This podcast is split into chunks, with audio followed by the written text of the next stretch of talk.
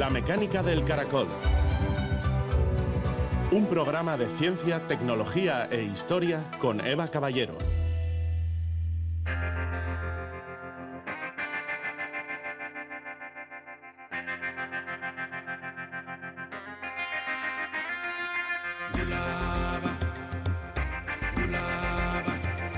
Nuestros miedos no detienen a la muerte, sino a la vida. Elizabeth Kubler-Ross, psiquiatra.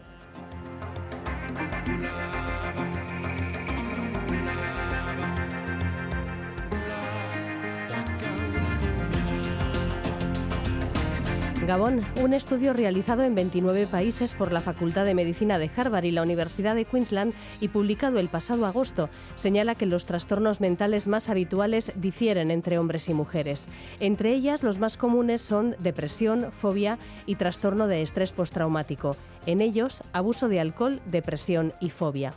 Los investigadores resaltan la alta incidencia que tienen las enfermedades mentales en el mundo y su temprana aparición entre los 19 y 20 años de media. Hoy comenzamos el programa con la psiquiatra Marga Sáenz, que aboga por la inclusión de la perspectiva de género en el estudio de la salud mental y por el estudio de los factores socioeconómicos que influyen en los trastornos más habituales en mujeres, factores como la sobrecarga de trabajo, la pobreza y la violencia de género. Hablaremos hoy además con dos de las arqueólogas que trabajan en el yacimiento tartésico de Casas de Turuñuelo, en Badajoz. Allí ha salido a la luz un edificio monumental que hace unos 2.500 años fue escenario de sacrificios rituales de animales. Abundan sobre todo los caballos y en una cantidad que supone un caso inusual en el registro arqueológico. Hoy se publican los resultados del último trabajo realizado en torno a los restos de estos 52 animales sacrificados, según se ha podido ver, en tres momentos diferentes. Tras el último sacrificio, acompañado por un banquete, el edificio fue sellado y cubierto con toneladas de tierra. Poco a poco se van conociendo más detalles sobre este extraordinario yacimiento. Y de la actualidad científica comentaremos también otra noticia. Un estudio con bebés recién nacidos apunta que la capacidad de los bebés para adquirir el lenguaje puede comenzar antes del nacimiento y que la especialización para reconocer el lenguaje materno ocurre durante la gestación. Comenzamos.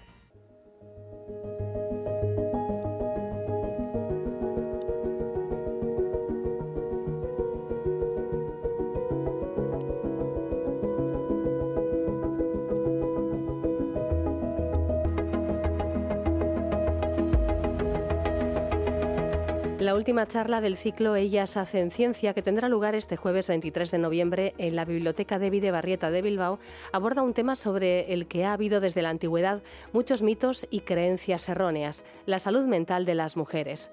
Catalogadas por la ciencia de antaño como débiles en el mejor de los casos o histéricas, ausentes de la investigación científica hasta la década de los 90, las mujeres han visto cómo sus problemas de salud mental no recibían a menudo la atención necesaria. Ellas eh, han permanecido invisibles como seres diferentes en la medicina, en la psicología y en la psiquiatría. Este es el tema que va a abordar Marga Sáenz Herrero, médica psiquiatra del Hospital de Cruces, que explicará por qué la integración del sexo y el género es eh, importante en todos los dominios de la salud, en la evaluación, en la asistencia y en la investigación. Otra psiquiatría, salud mental con perspectiva de género, es la propuesta de Marga Sáenz, que es esta noche nuestra invitada. Hola Gabón, buenas noches Marga. Gabón, buenas noches, ¿qué tal? La psiquiatría nace como especialidad médica en el siglo XIX. En el siglo XX se va ahondando ya en este concepto de salud mental que ya no se fija solo en la patología, sino que abunda en la idea del bienestar mental. En todo este camino, ¿qué creencias sobre trastornos mentales considerados de mujeres y sobre la salud mental femenina en general han sido lastres eh, a la hora de prestar asistencia a las pacientes?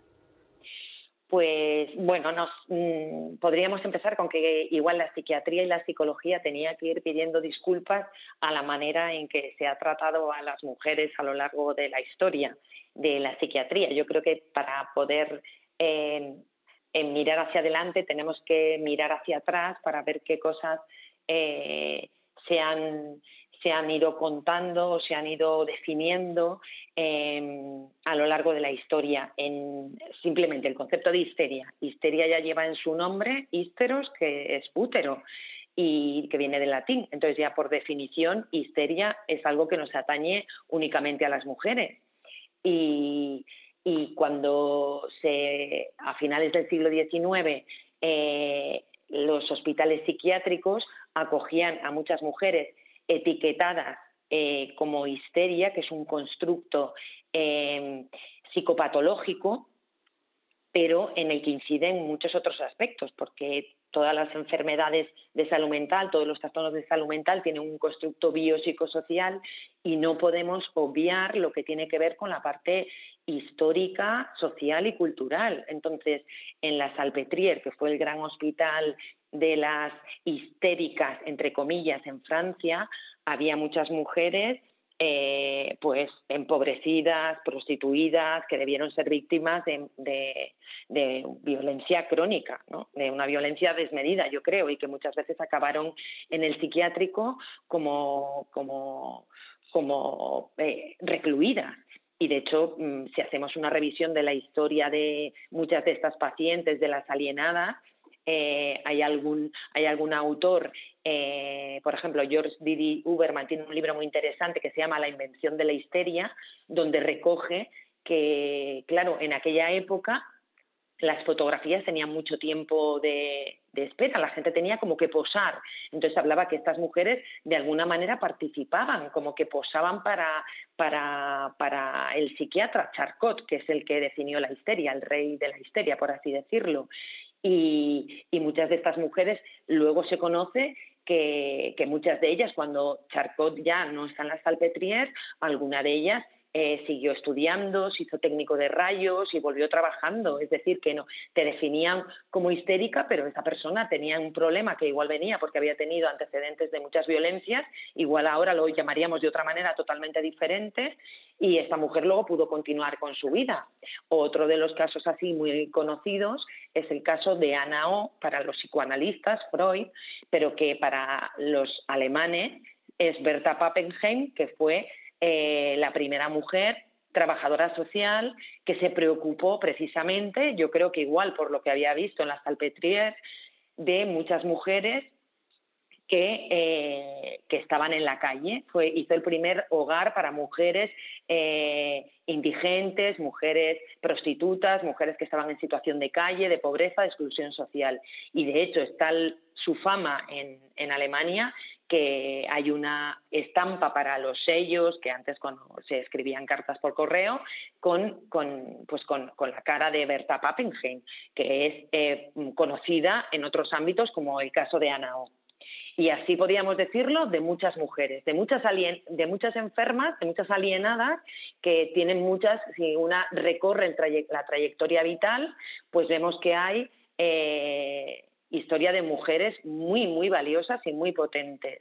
Y no sé, por terminar con otra de mis favoritas, que es Sabina Spielrein, que Sabina Spielrein eh, fue paciente de, de, Jung y bueno, los, los alienistas que conocemos son eh, hombres fundamentalmente, ¿no? Pues Freud y Jung, y como Sabina Spielrein, que fue una mujer eh, extraordinariamente inteligente, que fue la primera que citó la palabra esquizofrenia en su tesis doctoral, ella fue ingresada en el, en el hospital psiquiátrico eh, de Burzog, eh, donde la llevó Jung y con quien tuvo una relación amorosa, que por eso se la conoce por una película de Cronenberg, donde pone un método peligroso, hablando, siempre se hace referencia a la relación que tuvo con Jung y no al peso que tuvo como primera psicoanalista.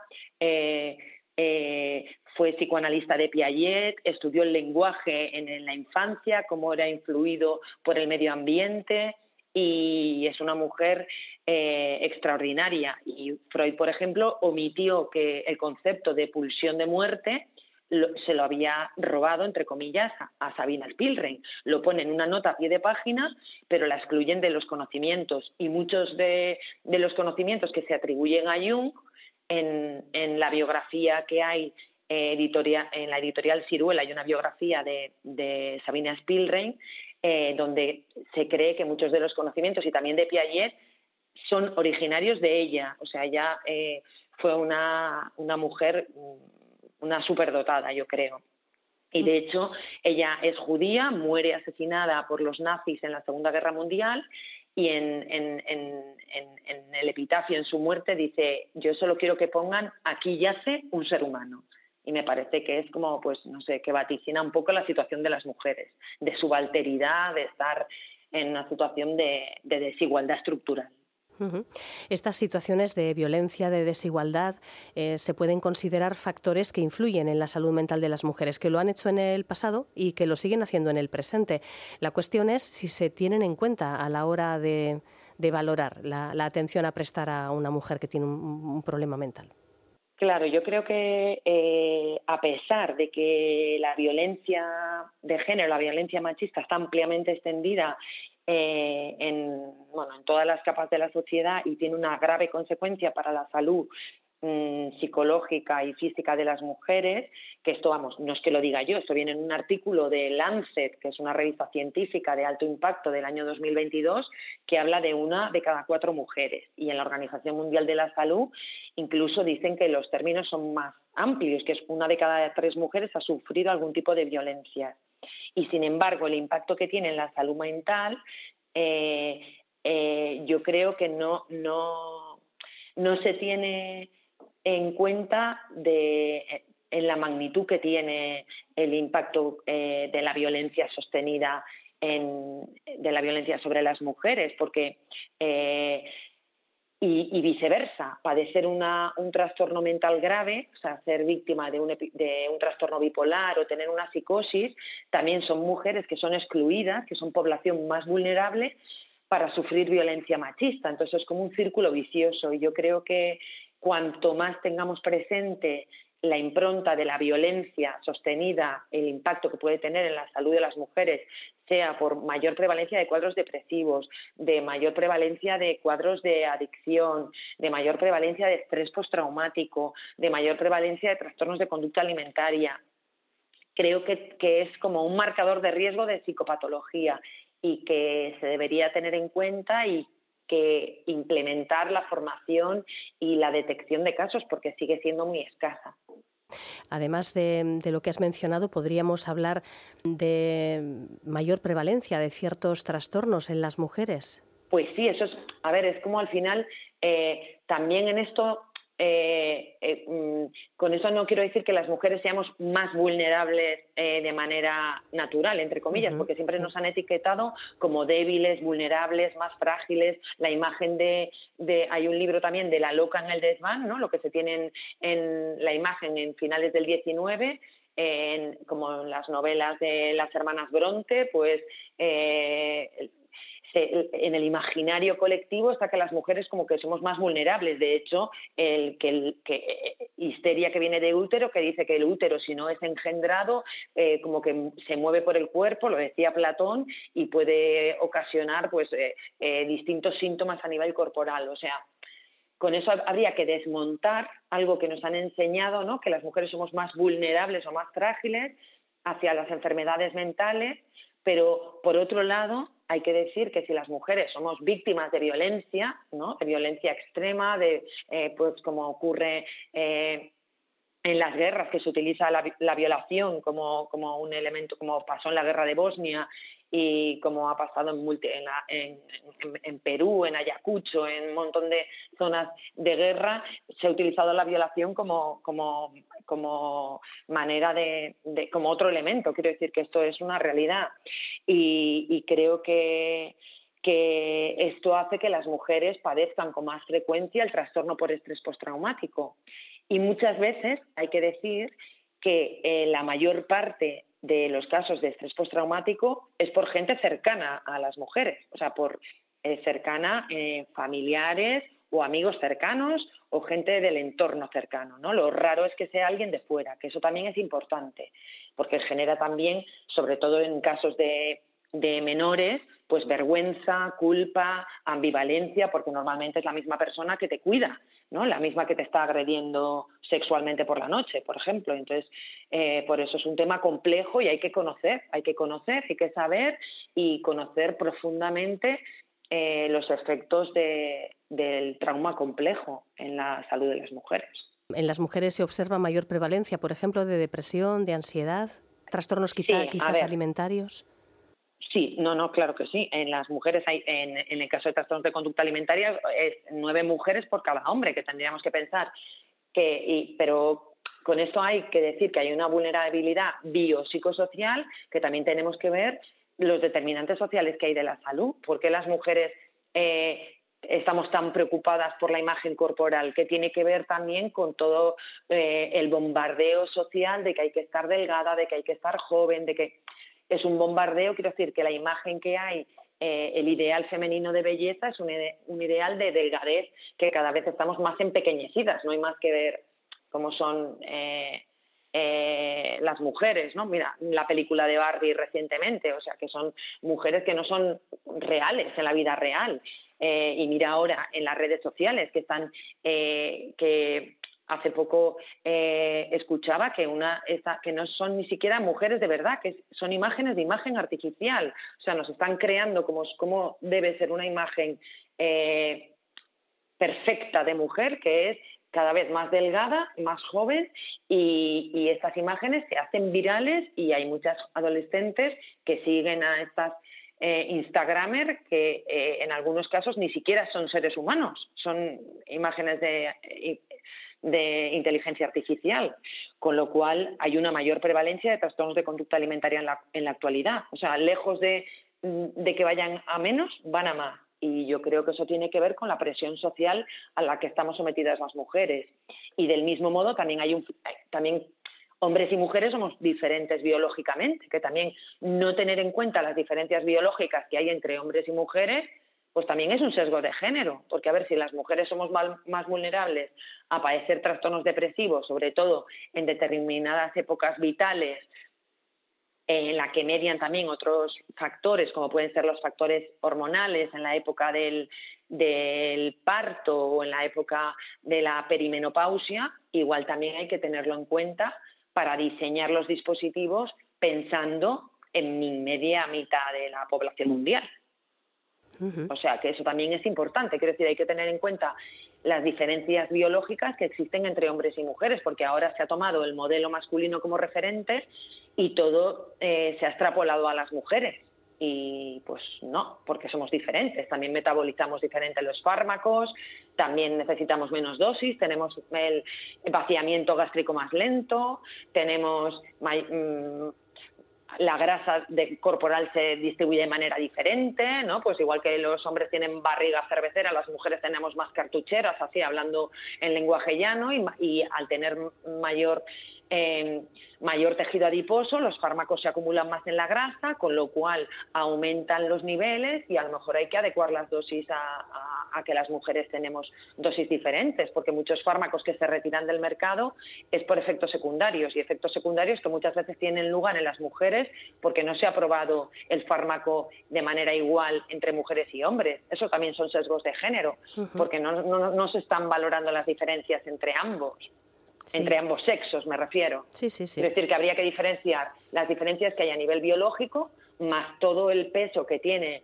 el, peso del género, la desigualdad estructural que tenemos hombres y mujeres en la que eh, las mujeres, podríamos decir que el ápice sería la violencia machista contra las mujeres, pero que, el estar, la desigualdad estructural que nos hace tener eh, toda la carga de cuidados, las tareas domésticas y todo eso encima de nuestra con una mochila además, las mujeres. Y eso, bueno, pues en las encuestas de salud se ve como las mujeres se siguen haciendo cargo del cuidado de los menores, se siguen haciendo cargo y estamos igual que, que hace años, no, no ha cambiado. Ahora parece que con, la, con el cambio de, parece aparentemente que los hombres se cogen más las bajas paternales, pero yo en la consulta y en la práctica diaria clínica pues es que ayer mismo veía una paciente que está ya trabajando, que trabaja como auxiliar geriátrico con un trabajo eh, mm, de 8 a 3 terrible y en cuanto llega a casa eh, su marido le da el bebé para que lo tenga ella cuando él está con la baja paternal. O sea, ella se pasa trabajando de 8 a 3 de auxiliar geriátrico y cuando llega a casa sigue trabajando en su casa. Y su marido ahora, por ejemplo, goza de la baja paternal porque se la han dividido. Entonces, yo creo que nuestra sociedad exige cambios profundos a la hora de un reparto equitativo de los cuidados y las tareas domésticas porque constituyen, no sé, algo primordial para que la, la humanidad sobreviva, ¿no? Que nos cuidemos las unas a las otras personas, vaya. Pensando en clave de tratamiento, Marga, el eh, tratamiento con psicofármacos sin tener en cuenta el contexto social de la paciente, como este caso que acabas de comentar, ¿qué supone en realidad? Carme Balcia lo ha publicado hace un montón de años, que es una epidemióloga endocrino catalana que tiene varios libros muy interesantes, como Mujeres, Salud y Poder, sobre que los psicofármacos se recetan mucho más a, las mujeres en síntomas de baja intensidad, pues cuadros eso, adaptativos a las situaciones vitales, a, a ansiedad, depresión, que es lo que más frecuentemente se ve en primaria, y como hay poco tiempo también para que no digo que mm, sea todo eh, por parte de los profesionales, sino que hay muy poco tiempo y, al final el fármaco viene como a sustituir a lo mejor otro tipo de, alternativas terapéuticas que igual serían más eficaces, ¿no? Pues como en el caso de la paciente que os he comentado, pues que yo creo que a esta mujer lo que hay que decir es que, eh, que habría que apoyarla y empoderarla en que ella tiene derecho también al autocuidado y que si en este momento su marido tiene la baja paternal, pues lo, lógico sería que esa persona eh, se hiciera cargo de, del cuidado de su bebé, que por otro lado es algo valioso, ¿no? Quiero decir que si tienes un bebé, pues quieres cuidarlo, protegerlo y, y que eso tiene valor per se, ¿no? Quiero decir que que no es una cosa que, nos incumbe a las mujeres porque sí, por naturaleza, sino que, que, un hombre cuando se coge la baja paternal, digo yo que querrá cuidar a su, a su hijo, a su hija, y que, y que sea puesto en valor. Bueno, es un, un tema realmente interesante, lo que nos lleva también a otra cuestión. Eh, no menos importante, incluir la perspectiva de género en la salud mental beneficia también a los hombres porque parece que estamos hablando de, favorecer eh, la atención a las mujeres, de mejorar la atención a las mujeres, que también, pero la perspectiva de género es, algo más, quiero decir, no se enfoca solo en mujeres. Claro, eso es. Quizá es, yo creo que es algo que ayuda a, toda la humanidad. Por ejemplo, lo que hablamos del valor, el, el, el hacerte cargo de el poderte pasar tiempo con tu hijo, con tu hija, creo que es algo muy valioso. Y que un hombre no haya podido disfrutar de eso, a mí me parece que de alguna manera estás mutilado emocionalmente si no has podido pasar tiempo con tus hijos y tus hijas porque te has pasado toda tu vida trabajando fuera a destajo, ¿no? También creo que eso es algo negativo para los hombres. Y creo que muchas veces, como la salud mental eh, se ha considerado, entre comillas, un problema de mujeres, pues ser débil, ser vulnerable, tener una depresión.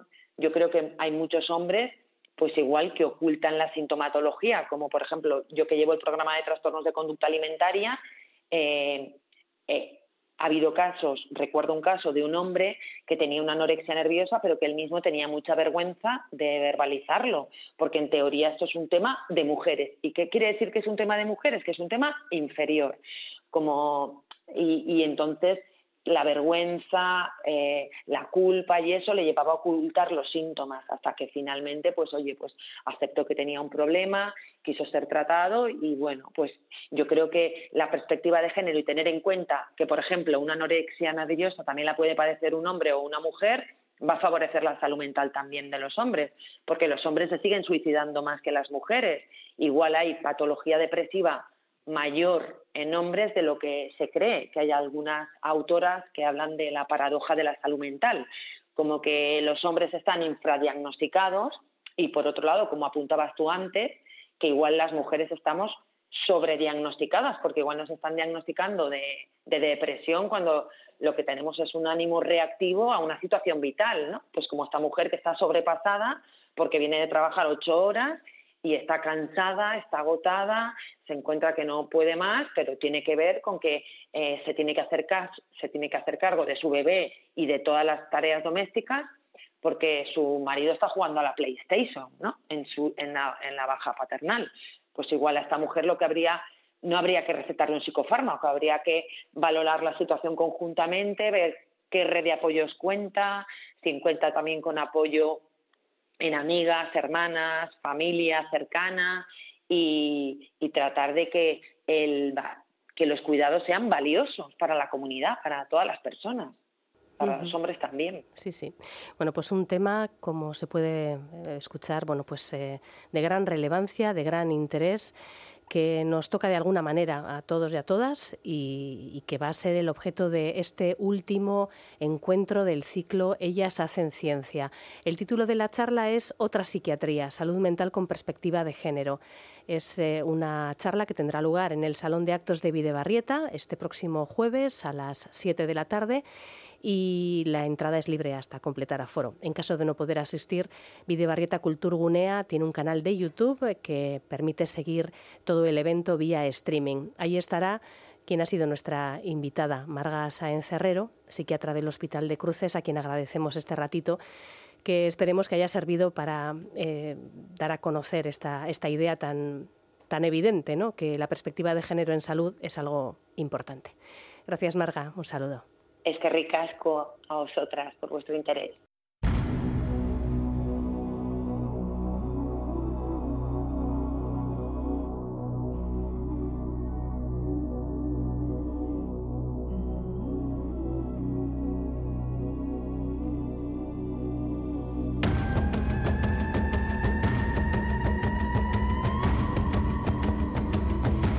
Cultura tartésica floreció en el suroeste peninsular a raíz del comercio de las poblaciones locales con los fenicios. Entre finales del siglo V y comienzos del siglo IV antes de nuestra era, poblaciones pertenecientes a esta cultura abandonaron y sellaron edificios monumentales construidos cerca del curso medio del río Guadiana.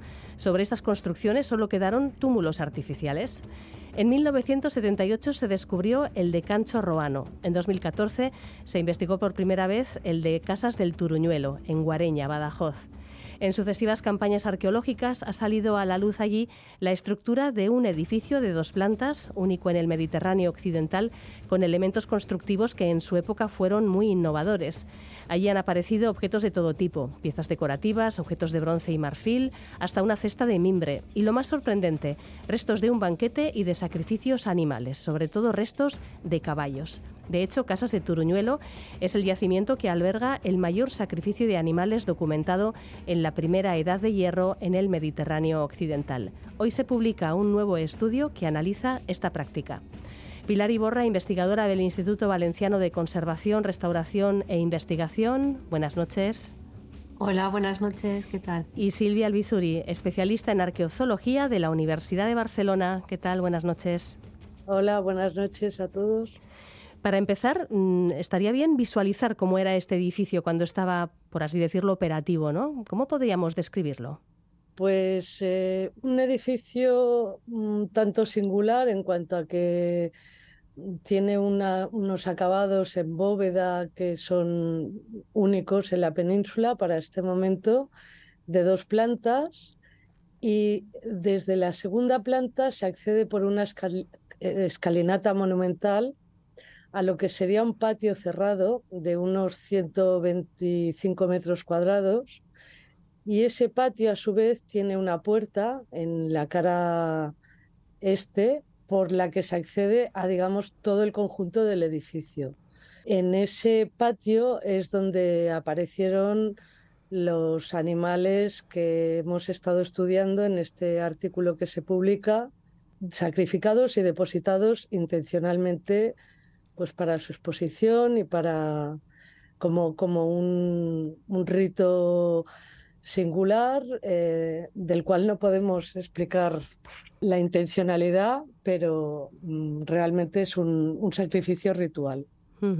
En el artículo explicáis que existe una brecha entre la información que existe en las fuentes escritas sobre sacrificios de animales pues de, gran tamaño, ¿no? como estos en la Edad del Hierro, y lo que muestra el registro arqueológico. Eh, así que, de, alguna manera, esta práctica estaba documentada para estas fechas. Bueno, para estas fechas hay los textos eh, antiguos sí que dan información ¿no? sobre sacrificios, y, sobre catombes. ¿no? En, nuestro caso, eh, lo que es eh, singular ha sido el estudio que hemos podido realizar gracias a un equipo interdisciplinar en el que no solamente se han estudiado, digamos, los objetos, sino que se ha estudiado el contexto en sí donde aparecen esos objetos. Digo objetos, pero también me refiero a los restos de animales, ¿no? Los restos de animales, los, las cerámicas que han aparecido, los elementos de metal y, el conjunto, el contexto del patio, ¿no? Donde están.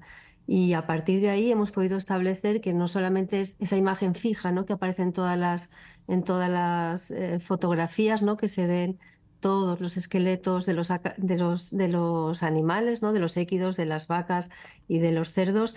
Eh, no es una foto fija, ¿no? Sino que, que el estudio que hemos realizado nos ha permitido discernir que hay diferentes eh, fases de sacrificio, ¿no? Diferentes fases, por lo tanto, son eh, diferentes eventos ¿no? que se han realizado en, el patio.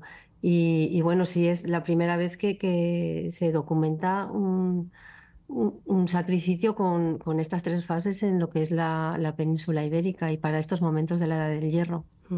Son eh, los eh, restos que habéis estudiado ni más ni menos que 6.770 huesos pertenecientes a 52 animales y sacrificados en estas tres fases. ¿Cómo pudieron ser las circunstancias, el contexto en cada una de estas fases? ¿Qué os sugiere el hecho de que estos animales fueran expuestos de esta forma? Nos encontramos en un contexto ya de digamos, de final de lo que sería la el poblamiento tartésico de, la, de, la, Vega del Guadiana. Y mm, es fácil pensar que por motivos mm, determinados, como podrían ser cambios climáticos, mm, podrían ser eh, eh, problemas territoriales y etcétera, eh, se decide pues abandonar el edificio, pero quizá antes de abandonarlo como el sacrificio animal en la antigüedad está muy relacionado con, con la imploración a, los dioses eh, para que las cosas sucedan mejor o, haga mejor tiempo, o llueva o, haya más fertilidad en el campo, pues pensamos que mm, estos sacrificios están relacionados con ese momento final, esos problemas o esas circunstancias que les hicieron abandonar el, edificio y quizá pues em, antes de abandonarlo lo probaron, pero mm, mm, durante esas tres fases de, sacrificio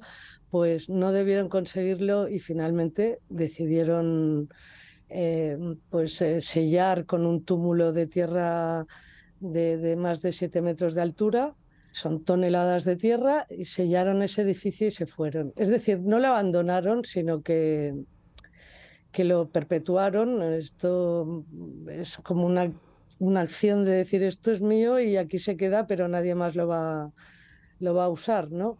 Como si fuera una tumba realmente. Quedaron allí, quedó la memoria ¿no? de, esos actos rituales que, que realizaron, quedó como, como la memoria de, de, esa sociedad, de esa comunidad.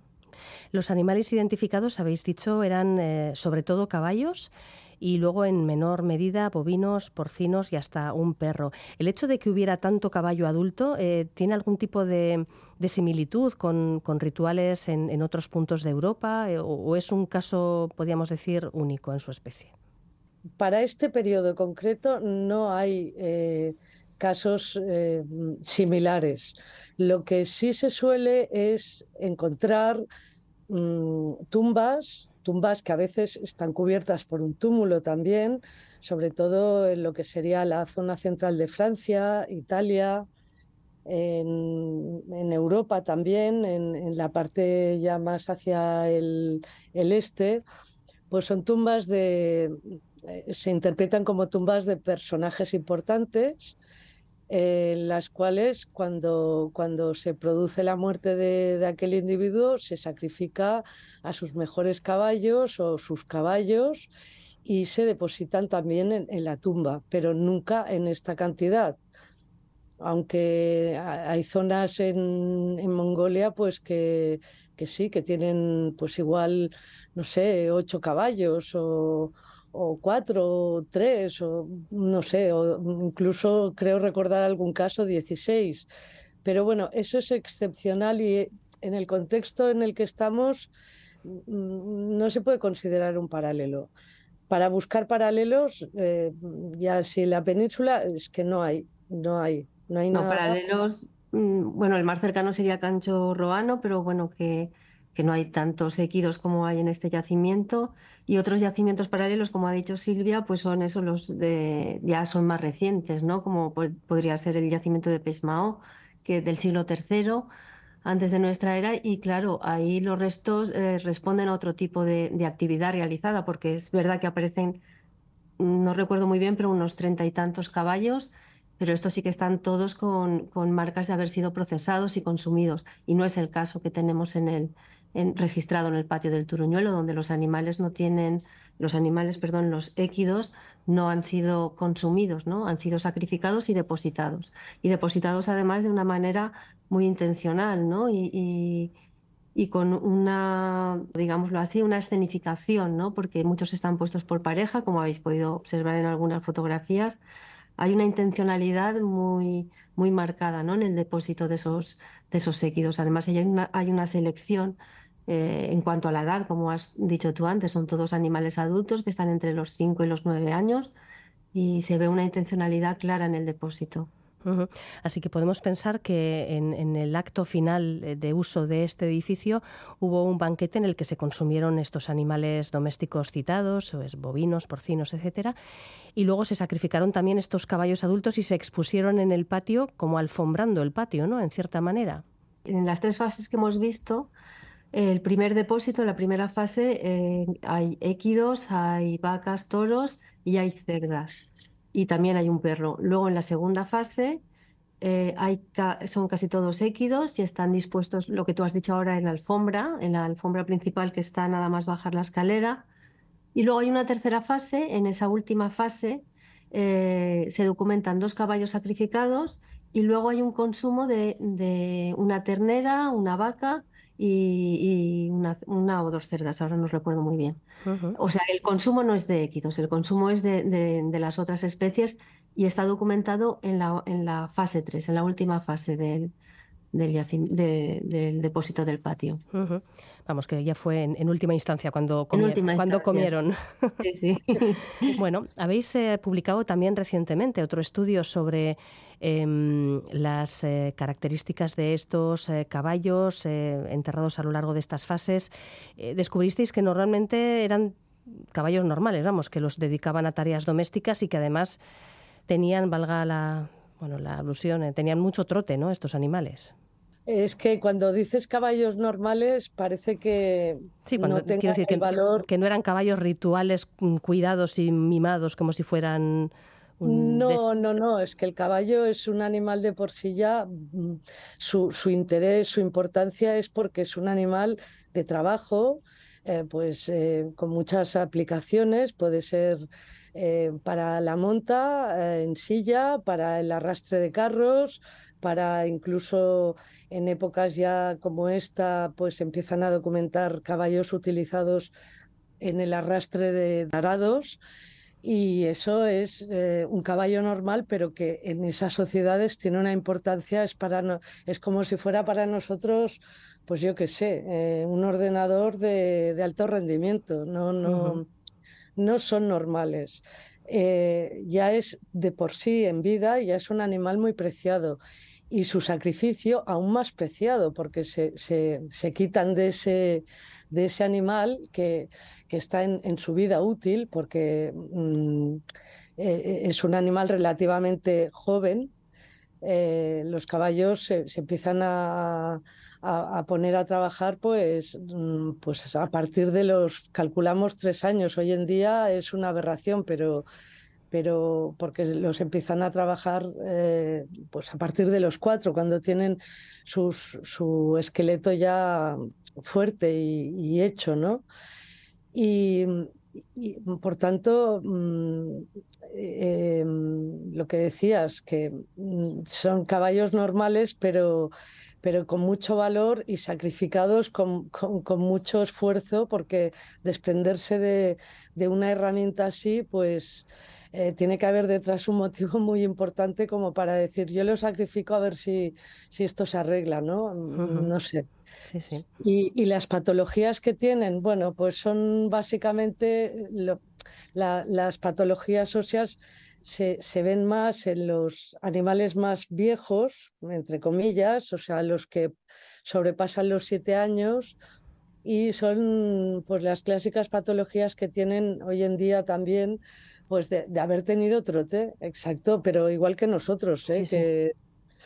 que, que, cualquier persona que, aunque sea joven, pues ya en sus huesos ya se nota que se ha hecho mucho ejercicio, si depende de la actividad, pues eso deja una impronta en el hueso. Y lo que sí nos sorprendió es pues que a pesar de que no todos eh, tenían el bocado puesto cuando los encontramos, eh, muchos sí tienen desgastes en la boca que te indican que han llevado un hierro, lo que llaman el freno, pues para guiar el, animal. Es decir, que eran animales utilizados pues para tanto embocados, tanto para llevar un carro como para, para utilizarse en la silla, ¿no? Eh, como animal de silla. ¿Y ha aparecido en este yacimiento de Casas del Turuñuelo algún resto humano? Bueno, sí que apareció un resto humano y, bueno, un resto humano no, un esqueleto completo. Apareció en, el, primer piso, en, una estancia, y creo que se están realizando los análisis genéticos, ¿no? Para determinar, pues, tanto el sexo como, como la procedencia, tanto de los animales como de los, de los humanos. Y creo que está en estudio ¿eh? actualmente. Lo que pasa es que la relación entre este humano y, el sacrificio del patio de un piso más abajo, pues no está clara. O sea, no, no podemos relacionarlo directamente y decir, como hay un humano ahí eh, enterrado, bueno, tampoco estaba enterrado, estaba como en una estancia como medio tumbado, sentado en una estructura.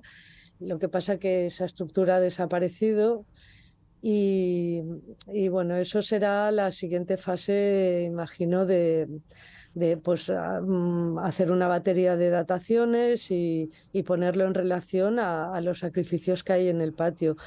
También podía haber sido un, hecho... Casual, digamos, que durante el final del edificio pues se le cayera, se quedara allí el pobre eh, chafado por el, por el propio peso de, del tejado. Es que no, no, no se puede relacionar. Mm, pero sí que es verdad que hay, una, hay un individuo eh, pues eh, en una de las estancias. Sí. Y bueno, eh, al, hilo de toda la investigación que estáis realizando en torno a estos restos de animales y bueno, y a las piezas, objetos que han salido a la luz poco a poco en, este yacimiento, ¿qué hipótesis manejáis sobre los usos de este edificio de Casas de Turuñuelo? Algunos han atribuido la, la definición y la funcionalidad que es un santuario, pero de todas formas es un yacimiento que aún se está excavando, está aportando mucha información y yo creo que, nos tendremos que esperar un poquito ¿no? para saber exactamente cuál era la funcionalidad del edificio. Eh, efectivamente es un edificio, por los restos que se han encontrado ya, que es muy singular ¿no? y, tiene desde luego un gran significado simbólico o ritual ¿no? por, por todo lo que está apareciendo, todo lo que, todo lo que contiene. Ya, pero en ese momento eh, tenemos, si, eh, si, lo comparamos con, la, con, digamos, la funcionalidad de los edificios actualmente, que están como muy separados, ¿no? Eh, entonces es, es, más fácil decir, pues por lo que aparece sí que hay una, una sintomatología de que allí se, se realizaban pues prácticas de tipo religioso, rituales, era un centro espiritual, si quieres, pero como en la antigüedad no debería ser así, sino que mm, no podemos separar lo que es una, la función de igual un centro de distribución de, de, materiales que llegaban por el Guadiana, porque hay muchos materiales pues, de origen griego, fenicio, mm, eh, eh, o sea, se hace evidente de que e, e, era un edificio que se utilizaba pues, eh, para, para, almacenar, eh, hay muchas ánforas mm, y distribuir probablemente. Entonces, eh, ¿por qué no también que en algún momento dado, pues el, el, que gobernaba ese edificio, las élites que lo gobernaban, pues, pues eh, pueden eh, realizar algún tipo de actividad, pues eso, ceremonial, ritual. Es muy difícil de separarlo, pero mm, lo que es evidente que no es un no es, un, no es una casa, no es una unidad de habitación normal como encontramos en otros yacimientos, sino que ya sale de... Tiene unos elementos, como ha dicho Pilar, muy singulares, eh, unos altares y, un, y una escalinata monumental y eso para un, una unidad de, de, habitación normal pues no, no encaja. sí. Y bueno, ¿cuánto queda por descubrir allí? Eh, ¿Hasta qué punto se ha excavado, quiero decir, este yacimiento? Bueno, aún queda, aún queda por, por excavar. Eh, y cada campaña que se realiza pues eh, se va abriendo un poquito más la, la, excavación y van apareciendo nuevos restos, nuevas estructuras y que, que, que, están aportando mucha información y que sin duda alguna pues, eh, pues dentro de poco, bueno dentro de poco, cuando se terminen las excavaciones podremos tener toda la información disponible para, para, para conocer la funcionalidad del edificio pero las excavaciones están en marcha y, bueno, hay que ser pacientes. Sí, sí, sí. Una curiosidad, eh, ya que el primer túmulo descubierto fue el de Cancho Roano, este es el segundo, ¿podría haber alguno más por esa zona em, que también esconde un tesoro arqueológico de este tipo? En realidad el, nombre de Turuñuelo es un topónimo, eh, sería un montículo en, en el lenguaje, digamos, de la zona, eh, un montículo no muy elevado y hay varios turuñuelos. Mm, este es el de las casas mm, de Guareña, ¿no? Pero, muy cerca hay otro y, otros que mm, no los llaman turuñuelo, pero les llaman, pues no sé, eh, o sea, hay más, hay más, se sabe. Lo que pasa que abrir eh, un yacimiento así conlleva un esfuerzo tan enorme que, que, bueno, decidieron empezar por aquí y de momento este está dando unos resultados increíbles, pero no quita que puedan haber mm, otros edificios iguales o incluso más espectaculares. Bueno, pues que tenéis entretenimiento para rato, ¿no, Pilar y Silvia? Pues sí. la pena es que nos moriremos y aún no, no sabremos bien bien qué, qué pasó, pero pero sí, sí, hay mucho, mucho trabajo por, por delante. Bueno, y, lo importante es, pues eso, que se está trabajando de una manera interdisciplinar en la que participan muchos investigadores e investigadoras y que eso es imprescindible, ¿no? Ahora para abordar el estudio de cualquier yacimiento arqueológico, ¿no? Tener esa transversalidad para poder al final saber cuál era la funcionalidad y el significado de, de los yacimientos que se excavan. Pues será interesante conocer los resultados del análisis genético del esqueleto que se encontró, del, del pobre hombre que quizás se quedó ahí, bueno, pobre, bueno, pobre mujer que se los, quedó ahí. A, los caballos también, perdón, perdón, a los caballos también se les está realizando el estudio genético, ¿eh? o sea que también vamos a tener mucha información. Ya hay muchos estudios en marcha, muchos análisis, ¿no? Como son los análisis de dieta o los análisis de movilidad que nos van a permitir conocer eh, pues más sobre su alimentación y sobre la, sobre la procedencia ¿no? de, de estos animales. O sea que podremos trazar su árbol genealógico, vamos, el linaje del que proceden, ¿no? Exactamente, sí. Bueno, pues será también curioso, desde luego. Muchísimas gracias a las dos, Pilar Iborra, Silvia Albizuri. Un saludo. Gracias a vosotros.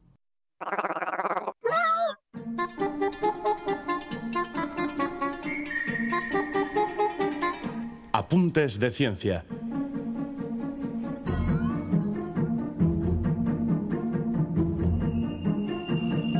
La capacidad excepcional de los bebés recién nacidos para adquirir el lenguaje puede comenzar antes del nacimiento, según una nueva investigación realizada por un equipo de la Universidad de Lausana. El estudio se realizó con 33 bebés recién nacidos de madres francófonas. Cuando tenían entre 1 y 5 días, les practicaron una encefalografía para monitorear su actividad neuronal mientras escuchaban versiones en francés, inglés y castellano del cuento infantil Ricitos de Oro.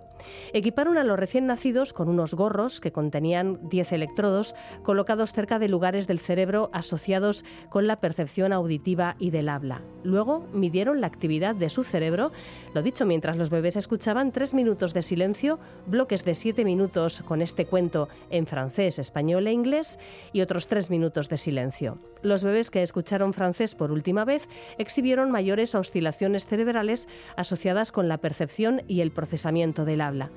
Los bebés identifican con éxito la lengua a la que han estado expuestos de forma prenatal, es decir, el francés, y la distinguen de lenguas desconocidas independientemente de que sean o que tengan una prosodia similar, como es el caso del español, o que sea una lengua más distante, como puede ser el inglés. En conjunto, estos resultados proporcionan la evidencia de que la experiencia del lenguaje ya moldea la organización funcional del cerebro infantil incluso antes del nacimiento. Open your eyelids.